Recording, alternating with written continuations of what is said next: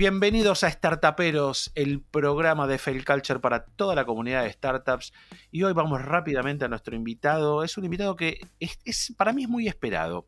Yo lo conozco hace muchos años, es una persona a la que le tengo una gran admiración y por ahí tiene el espíritu emprendedor que a mí me gustaría que todos podamos tener. Él es, y desde España, Ibai Martínez. Ibai, bienvenido a Startuperos. Demian, querido, un placer. Bueno, y acá estás. Contanos desde dónde nos estás hablando en este momento. Bueno, pues estoy en, el caserío donde crecí. Eh, caseríos son las típicas casas vascas. Yo soy de un pueblo pequeño a 20 kilómetros de San Sebastián, en País Vasco.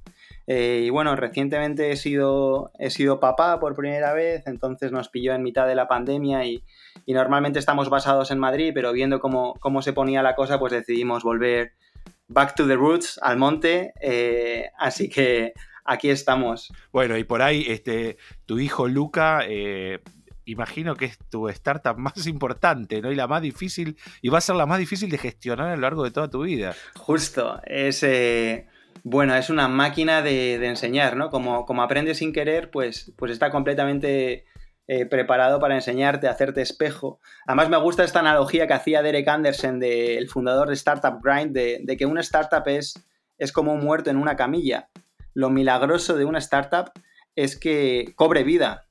Eh, o sea que muchas veces nos sorprendemos o nos venimos abajo porque las startups fallan, pero es lo, lo normal, porque donde no había vida, si eres capaz de generar vida es algo increíble, ¿no? Y, un bebé es eso, donde eh, pues Karen, eh, mi pareja, eh, ha tenido ahí una impresora 3D funcionando durante nueve meses, ¡boom! Y ya vino Luca y, nos viene a sorprender todos los días. Es una mirada muy interesante la, la impresora 3D. Este, Imagínate cuando la tecnología pueda lograr hacer una impresión 3D de vida, ¿no? Que, Buf, ya entramos en, terrenos escabrosos.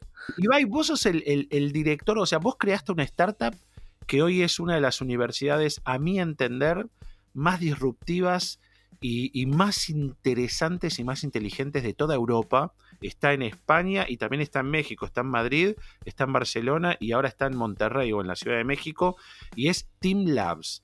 Eh, antes de que pasemos a hablar de, tu proyecto, que es Team Labs, contanos ¿Quién es eh, Ibai Martínez? No qué hace, ¿quién es? Bueno, pues em, yo nací en, mayo de 91, eh, como decía, en Haya, en este, en este pueblo, entonces, eh, bueno, he crecido rodeado de libertad, diversidad, en, contacto con la naturaleza, me ha gustado mucho el deporte, de hecho, bueno, siempre he jugado a fútbol, llegué a, a jugar, aunque por poco tiempo, en la cantera de la Real Sociedad, pero pero bueno, eh, mi baja estatura y luego una lesión de, rodilla eh, para mi posición, que es la de, la de portero. Eh, y los argentinos ya sabéis que decís que, los porteros son aquellos que si, les mueves la cabeza y suena, es que, es portero, ¿no? Pues bueno, pero rápidamente vi que, por ahí no estaba mi futuro y, y bueno, pues seguí experimentando, haciendo distintas cosas. La verdad es que he sido una persona de, buenas notas. Eh, acabé el bachillerato pues, con, matrícula de, honor, pero siempre algo inconformista, cuestionador y, un poco quizás rebelde eh, en la escuela y, fuera de ella. Y bueno, tuve pues el gran lujo y la oportunidad de, pues con 18 años junto a otros compañeros de universidad eh, montar un, un proyecto y empezar a experimentar con el, con el aprender haciendo, ¿no? Y poco después, estando en segundo de universidad, pude eh, cofundar eh, un Impact Hub en mi ciudad, en San Sebastián, eh, lo cual me llevó a hacer, empezar a hacer viajes a, Madrid, donde conocí a, Félix, Berta, Max, otros co-founders de, de Team Labs y, y bueno, años más tarde aquí estamos. ¿Cómo surge la, idea de Team Labs? O sea, ¿cómo surge y qué buscabas en, la creación de ese proyecto? Bueno, eh, Team Labs surge de un, cúmulo de circunstancias, ¿no? Eh, que pensar que estábamos en, 2010, esto era plena crisis en España, un momento de, más desempleo juvenil eh, y, y, en un momento donde también eh, se estaban, empezando a penetrar ciertas eh, bueno, realidades que en aquel momento eran, eran cuestiones muy novedosas, ¿no? Como los coworkings, o sea, eh, un experimento que básicamente planteaba que el, entorno de trabajo del futuro no necesariamente es puramente corporativo, sino que en un mismo espacio pueden convivir perfiles muy, muy diversos y, que de esa mezcla pues nace, nace innovación, nacen recursos compartidos y nace valor. Entonces nosotros estábamos, eh, pues bueno, eh, desarrollando proyectos en la, en la, universidad, al mismo tiempo eh, nos flipaba este concepto del, del, coworking y decíamos, vaya, es que este es el lugar más adecuado para montar una universidad. O sea que si ahora hubiese que empezar de cero y no supiésemos nada de las universidades, este sería el tipo de lugar donde podrían, podría ubicarse un entorno de, experimentación y aprendizaje continuo, ¿no? Entonces, eh, nos pareció interesante, al mismo tiempo se cruzó también toda la experiencia de, Timi Academia en Finlandia, que, eh, bueno, que llevaba 20 años ya experimentando con un modelo de hacer universidad muy orientado a la práctica y al desarrollo de proyectos reales, y juntando esos, esos puntos decidimos eh, montar Team Labs, cuando vos decís decidimos, ¿quiénes decidieron? Pues lo decidimos eh, un grupo de personas eh, en, coordinación o en inspiración con, en este caso, la Universidad de Mondragón, que fue la universidad, la primera universidad eh, fuera de, de, Finlandia que se atreve a poner en marcha un programa universitario oficial donde todos los alumnos, desde que empiezan en primero, montan una, empresa y, y aprenden haciendo. Entonces, la, universidad, eh, pues de alguna manera vio con, buenos ojos esa propuesta de que un, grupo de, personas eh, le planteaban de, vaya, ¿por qué no montamos aquí una, nueva manera de hacer universidad? Entonces llegamos a, un acuerdo eh, donde nuestro partner certificador de, de, los programas que generásemos iba a ser la Universidad de Mondragón y entonces nos aventuramos eh, pues los cofundadores a, montar la, compañía para empezar a desarrollar esas experiencias de aprendizaje. Cuando vos estudiaste en Mondragón, ¿qué carrera estudiaste? Yo estudié eh, el grado en Liderazgo, Emprendimiento e Innovación, que años más tarde pues lo hemos desarrollado en Madrid y en Barcelona desde TeamLabs. Yo formé parte de esta primera promoción del, programa en Liderazgo, Emprendimiento e Innovación. Si vos tuvieras que recomendar o no armar una academia tal como la armaste en Team Labs, que tiene estructura física, en Barcelona, en Madrid, ustedes el año pasado lo abrieron en, México, eh, ¿recomendás armar una academia hoy en día? Bueno, ¿por qué no? no? Eh, pero ahí, ahí sí es importante tener, tener una reflexión de fondo, ¿no? Al final hay distintas maneras de, hacer proyecto educativo y, y en la que nosotros creemos es eh, aquella que eh, no es ni mejor ni peor que, lo que ya existe, pero sí que intente abordarlo desde un prima distinto, desde una manera de hacer distinta. Eh, nosotros, digamos que el ejercicio que hicimos es, si tuviésemos que empezar de cero una universidad, ¿cómo lo haríamos? Y entonces reinterpretamos todo. en nuestra universidad no hay estudiantes porque son emprendedores en equipo, todos ellos desde que empiezan en primer curso constituyen una empresa real. No hay profesores, hay más bien eh, facilitadores eh, y expertos que van acompañando en el proceso a los emprendedores de equipo. No hay aulas como tal, sino que hay espacios eh, profesionales que más bien parecen un, coworking más que un, entorno de aprendizaje al uso no hay un exámenes eh, como tal, sino que hay un sistema de evaluación completamente distinto. Eh, en definitiva, creo que eh, necesitamos hacer un step back y pensar, pues para, para desarrollar las, las habilidades, las competencias, sobre todo el mindset y la práctica que un profesional y una persona del siglo XXI necesita, cómo deberíamos eh, readecuar o rediseñar eh, las, experiencias de, aprendizaje. Si lo hacemos desde, desde, esa óptica y es de forma auténtica, eh, posiblemente tengamos más, bueno, más, más posibilidades de, de, generar un, proyecto eh, próspero. al final, mm, sinceramente, es lo que nosotros creemos, en lo que creemos profundamente, pero al mismo, al mismo tiempo no hacemos de menos a nada, ¿no? Y, hay proyectos educativos con un enfoque completamente distinto que son tan respetables como el nuestro.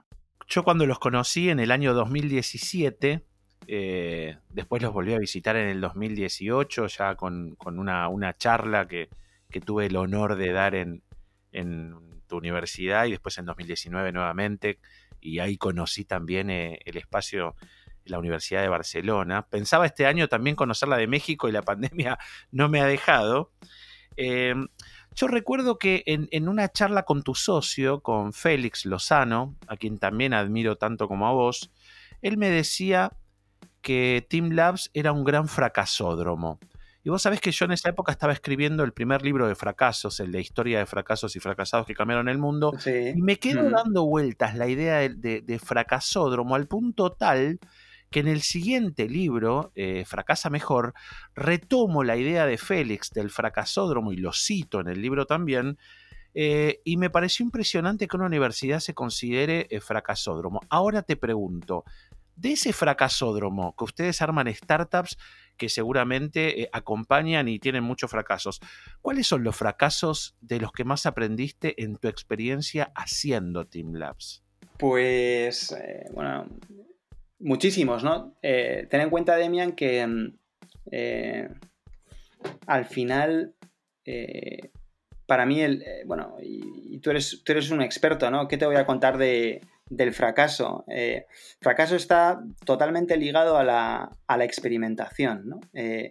pero en, en, la raíz del fracaso, para mí, subyacen dos elementos. Uno es la bondad, o sea, el hecho de que eh, te arriesgues para querer mejorar o solucionar algo, esa buena intención de, quiero aportar algo distinto, y luego la generosidad, el estar dispuesto a asumir riesgos eh, que, conllevan a un, fracaso, pues también con la intención de, resolver eh, un, un, problema común. Entonces, claro, en, en este periplo, pues nosotros partíamos de una hoja en blanco y, pocos recursos para montar una universidad de cero en un contexto como, como, el que describía antes de gran crisis y en un mercado como el de Madrid, que es, eh, bueno, la plaza por excelencia en España, donde hay más de 300 programas universitarios distintos y donde para hacerte hueco, pues, pues tienes que sudar la gorda, ¿no? Entonces,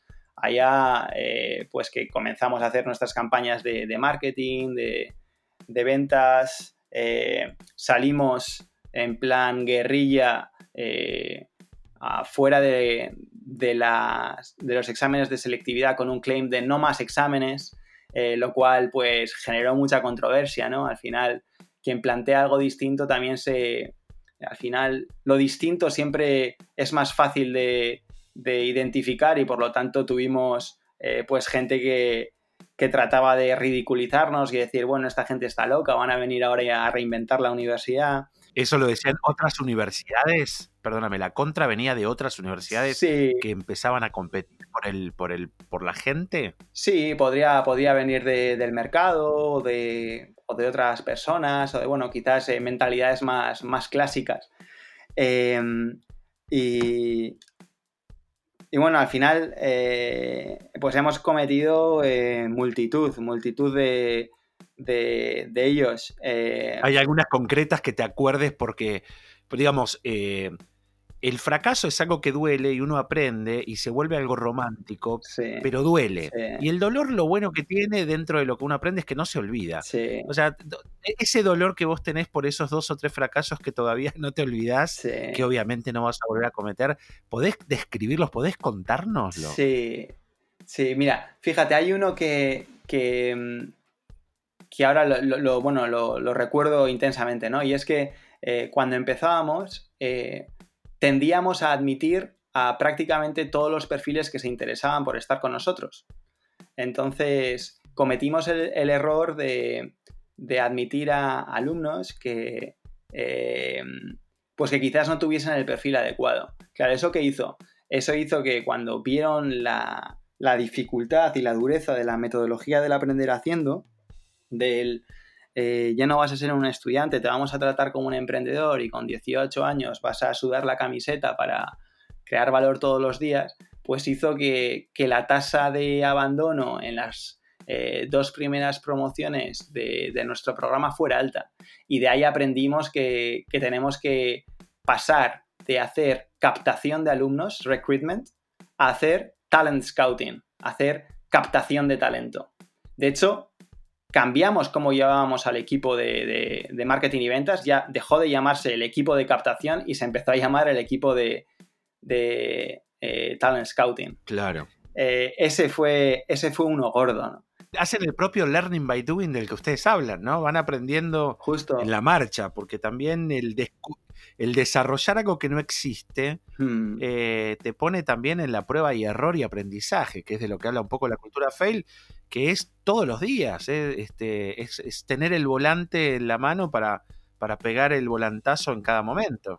Es que continuamente, de hecho, para que, eh, bueno, quienes, quienes escuchan el podcast comprendan un poco mejor, en Teamlabs, eh, como, como, he dicho en un par de ocasiones, nuestros alumnos, desde que, entran en la universidad, el 70% de ellos vienen directamente de, bachillerato, de, high school, eh, tienen 18 añitos, eh, montan una empresa real, o sea, no es ninguna simulación, ellos tienen que, gestionar clientes reales, tienen que desarrollar proyectos desde cero, a la par que viajan por el mundo, en primero hacen una estancia de, dos meses en, en Berlín o Helsinki, en segundo curso van un mes a San Francisco, Nueva York, en tercero van dos meses a China y dos meses a la India y en cuarto pueden decidir dónde desarrollar su proyecto fin de grado el último semestre donde ellos quieran.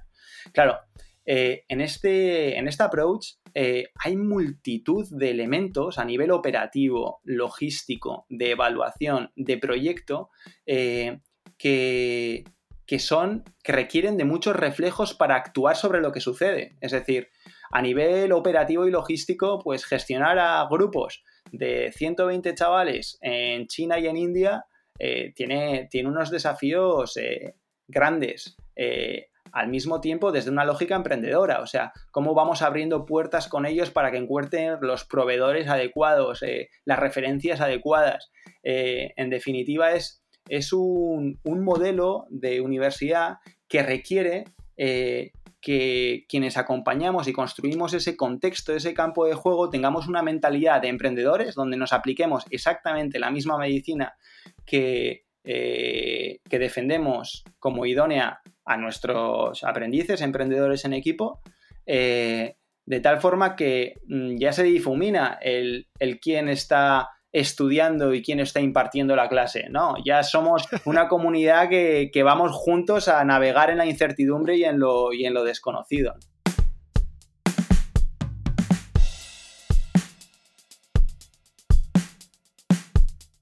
Es importante y es interesante también destacar que parte de la evaluación, y esto también es muy desafiante, es que los emprendimientos que se generan como proyectos adentro de una universidad tienen que cumplir como requisito determinado mínimo de facturación, ¿no? Y acá es eh, eh, la gran discusión de las startups, que es cuándo haces tu primera venta y, validar este, tus productos con el mercado, ¿no? ¿Cuánto tiene que facturar un alumno o un emprendimiento del primer año, del segundo, del tercero? Contanos un poquito eso. Sí. Y, en base a qué pusieron esos valores. Sí, bueno, tenemos un, modelo de evaluación muy curioso. Al final, eh, yo hago la analogía de que es más similar a, pasarte un videojuego que a, que a, lo que normalmente aplican las universidades, ¿no? Entonces, son eh, un conjunto de 160 hitos que tienen que lograr eh, los participantes a lo largo de los cuatro años que dura la, experiencia.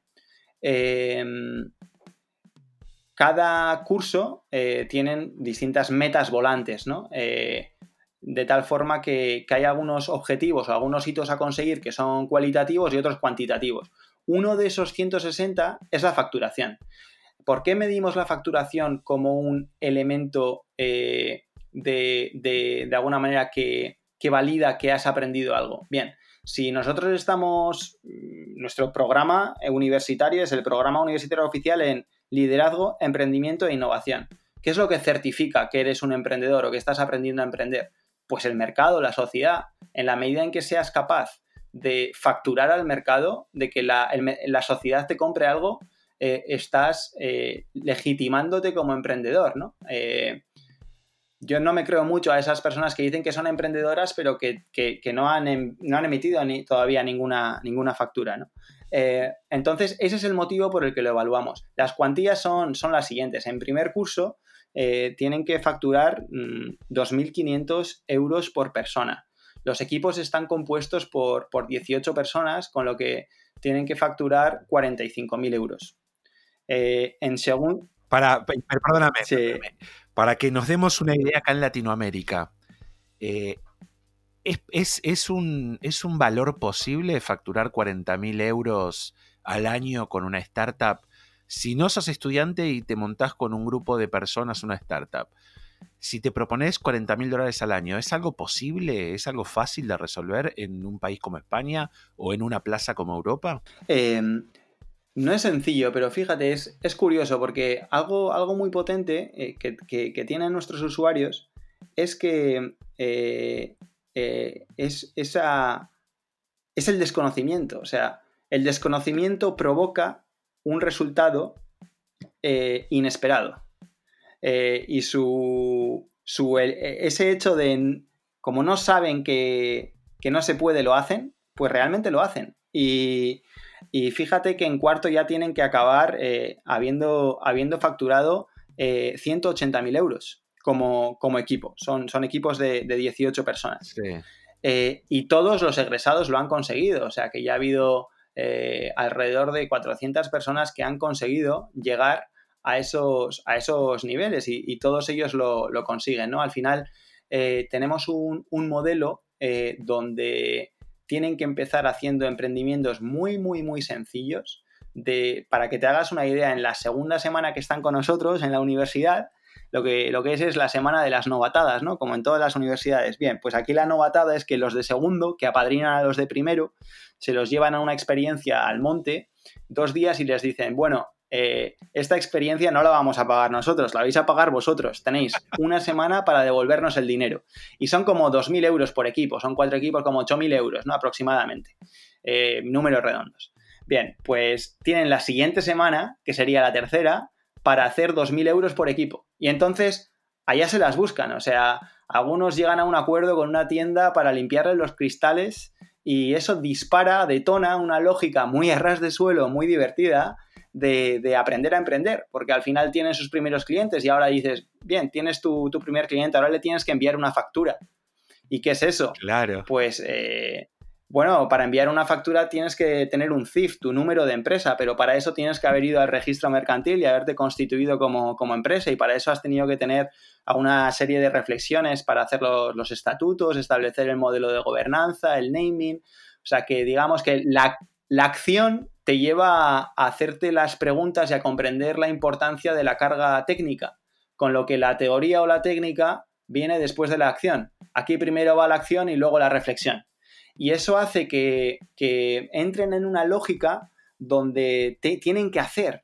Aquí no vale ir a un banco a endeudarse eh, o a esperar mucho a desarrollar una tecnología que ya veremos si después la monetizamos o no. Aquí tienen que hacer proyectos muy sencillos y es cierto que, a partir, a medida que va avanzando su experiencia, eh, por ejemplo, en tercer curso se especializan en, cuatro ramas, pues en biotecnología o en desarrollo de plataformas digitales, emprendimiento social o, diseño de producto o servicio. Bueno, ahí sí que pueden ir empezando a, hacer proyectos más sofisticados y a partir de tercero les permitimos que, se eh, endeuden de una forma controlada, que eh, sus sociedades se transformen de asociaciones a sociedades mercantiles, eh, en fin, eh, digamos que a medida que van comprendiendo la lógica del proceso, van ganando también en, autonomía para, para ir eh, ampliando de, siempre de forma moderada el riesgo. Como en la vida real, ¿no? Como sucede en el mercado, sobre todo en el mercado de las startups.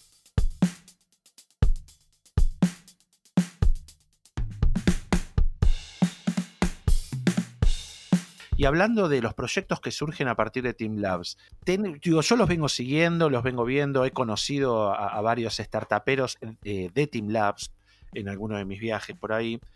¿Cuáles fueron las startups generadas adentro de Team Labs que a vos más te sorprendieron y que superaron todas tus expectativas como creador de la, academia? Bueno, eh, Team Labs al final eh, somos ya una, comunidad bueno, bastante diversa, ¿no? que está conformada por, más de, de, mil personas, donde nosotros entendemos que las empresas que generan nuestros alumnos, su propósito fundacional y principal es el aprendizaje, son instrumentos de aprendizaje, con lo que eh, los mayores éxitos están vinculados a, los mayores aprendizajes.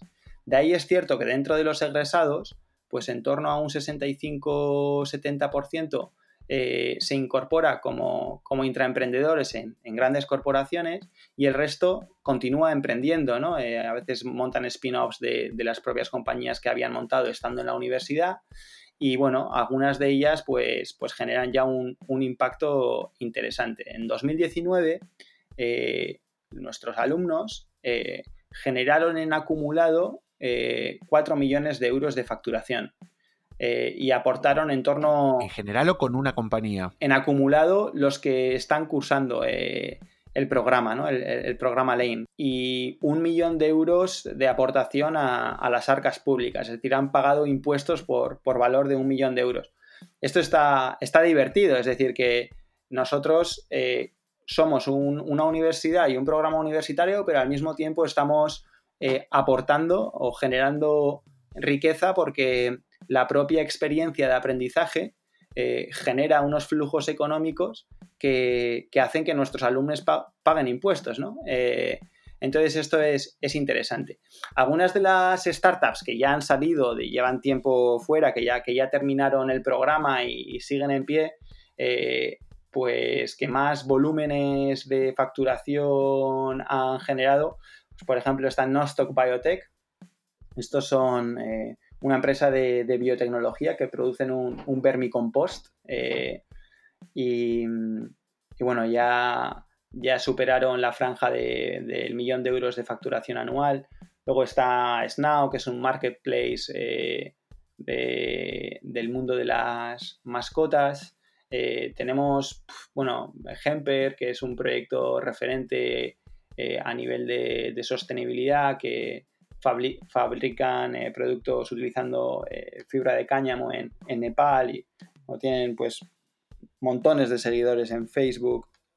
Eh, en fin, ya vas perdiendo la pista, pero tenemos una cartera de, en torno a, a, 30, 40 proyectos que han, que han sido invertidos y precisamente ahora estamos inmersos en un proyecto de, de establecer las, las métricas para poder tener un buen traqueo del impacto que están, que están generando eh, pues todos los egresados eh, en sus distintos ámbitos o frentes. Eso tiene que ver un poco con la tendencia mundial que tiene hoy el mundo, el mundo startupero que, y el mundo profesional en general, ¿no? Que es que de alguna manera todo tiene que ser medible, ¿no? Sí, justo. Es que es, tan importante porque eh, al final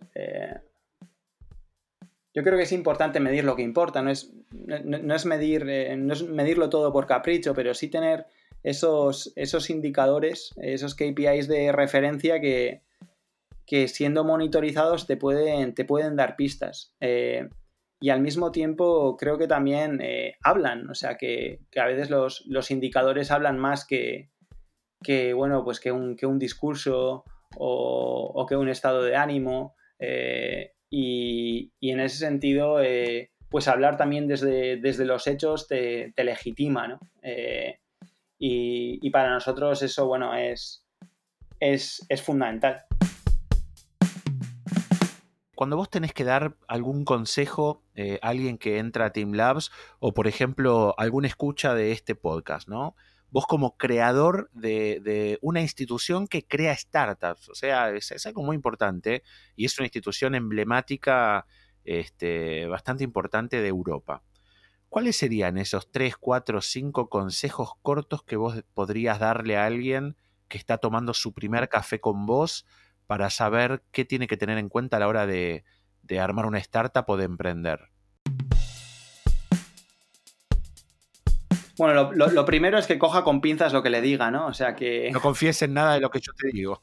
Eso es, sí, esto, esto es, es, de verdad muy importante. O sea que es, muy, muy importante esto. Em, porque muchas veces la innovación nace de, del desconocimiento, no, no del conocimiento, ¿no? Eh, conocimiento a veces amplía y a veces limita. Pero bueno, pues que tres, cuatro cosas, eh, quizás sean muy genéricas, pero eh, la primera es la de, la de empezar. Al final, nada tarda tanto eh, como lo que nunca se empieza. podemos estar ahí pensando en, abrir un restaurante, pero, pero antes de, abrir un restaurante y dejarnos nuestros ahorros en abrirlo, ¿por qué no hacemos esta noche una, comida, invitamos a, a 20 amigos y les pedimos feedback? y, la siguiente será hablar con un, con un, restaurante que va a cerrar por vacaciones una semana en verano y decir, oye, te lo llevo esta semana y llegamos a un acuerdo para repartir eh, facturación y, en definitiva eh, el propio hacer te, va a ir eh, enseñando cómo tú lo, lo, puedes hacer, ¿no? Y quizás, quizás eso, ¿no? la primera idea sería la de empieza a hacer. La segunda, la del equipo, ¿no? Al final, involucrar a personas que compartan el propósito fundacional. Eh, y, no darles el tratamiento de empleados, sino más bien de socios, de, compinches que reman hacia el propósito. Luego, bueno, eh, al final el, coraje, constancia, trabajo, voluntad, ímpetu, resiliencia, o sea que ese, ese capital psicológico y emocional es, bueno, fundamental. ¿Qué te, voy a contar, no, Demian? Es, es fundamental porque cuando estás dando vida a algo que no, que no la tiene, pues es que es, muy meritorio. Y, y, luego al mismo tiempo, pues eh, tampoco, tampoco obsesionarse eh, demasiado con, la idea, ¿no? Estar, estar abierto a, a pivotarla. Esto es un poco incoherente con lo anterior, ¿no? Por eso digo que que cojan con pinzas, pero, pero hay veces que, nos obsesionamos demasiado con, ciertos elementos que al final son limitantes para el desarrollo y, lo más importante es enfocarnos en, los clientes. Eh, eh, los clientes son el principal motor de aprendizaje y prosperidad de cualquier proyecto. Al final son los que alimentan el propósito y, muchas veces eh, el emprendimiento de PPT que llamo yo parece que, que nos ha enseñado a que cuando tenemos una idea de negocio hacemos un, MVP y hacemos un pitch a inversores y nos enfocamos en conseguir inversión. Eh, bueno, puedo entender que ciertos emprendimientos requieran de esa lógica, pero la gran mayoría es que deberíamos enfocarnos en conseguir clientes y, un euro de un cliente vale mil veces más que un euro de un inversor sea, son algunas ideas. Bueno, muy bien, la verdad, muy bien para todos los startuperos y startuperas que están escuchando. Quien se los dice es una persona que ha creado. ¿Cuántas startups viene creando Team Labs ya a lo largo de todos estos años? Casi 10 años, ¿no? Sí, eh, ahora en septiembre arrancamos nuestra versión 9.0. Cada curso es una versión, entonces eh, nos retamos. Es como que hacemos un update del software y, y ahora arranca la 9.0. Eh, y fíjate que, no tengo el dato exacto y no me gustaría meter, meter la pata, eh, pero yo estimo que no es en torno a 100 quizás. Bueno, así que estos, estos tips que escucharon eh, son de la boca de una persona que ha ayudado a crear y ha acompañado la creación de alrededor de 100 startups. Así que si hay algo que sabes de esto, ¿Hay algo que no te pregunté que vos querrías responder? Que, si alguien nos escucha por allá, eh, nosotros como Team Labs tenemos una filosofía y es que estamos al 1% hechos. Eh, y está, está todo por venir. Eh. De hecho, estamos ahora en, un proceso de, diversificación y transformación profunda donde muchas veces nos quedamos con este programa en liderazgo, emprendimiento e innovación universitario que hemos montado, pero bueno, ya tenemos siete en marcha. Recientemente también estamos, eh, igual que, este programa que decía ha reinventado el Business Administration, estamos desafiándonos para reinventar la ingeniería informática y hemos llegado a una alianza con Singular. Eh, como decías, pues recientemente eh, hemos llegado a México, pero nos encantaría, ¿por qué no?, llegar a alianzas en, en la TAM. Nosotros como Team Labs llevamos esa filosofía de que mm, nos asociamos con, quien, con quien realmente comparta esta manera de pensar y, los valores. Entonces, pues ahora mismo tenemos como alianza la Universidad de Mondragón, el TEC de Monterrey y otras universidades. Si hay alguna universidad en Latinoamérica interesada en hacer cosas con, nosotros, pues no es imposible, simplemente nos lo, nos lo tiene que hacer llegar y, encantados de hablar con, con ellas y, explorar posibilidades de, de co-crear. Si hay algún emprendedor que, que se pase por Madrid, Barcelona, Ciudad de México y nos quiera conocer, que nos escriba. O sea, más bien, pues un agradecimiento, Demian, por, por hacer un poco de, altavoz y, permitirnos compartir eh, batallitas con, con, vosotros y, de verdad un, eh, un, bueno, una open call auténtica para que,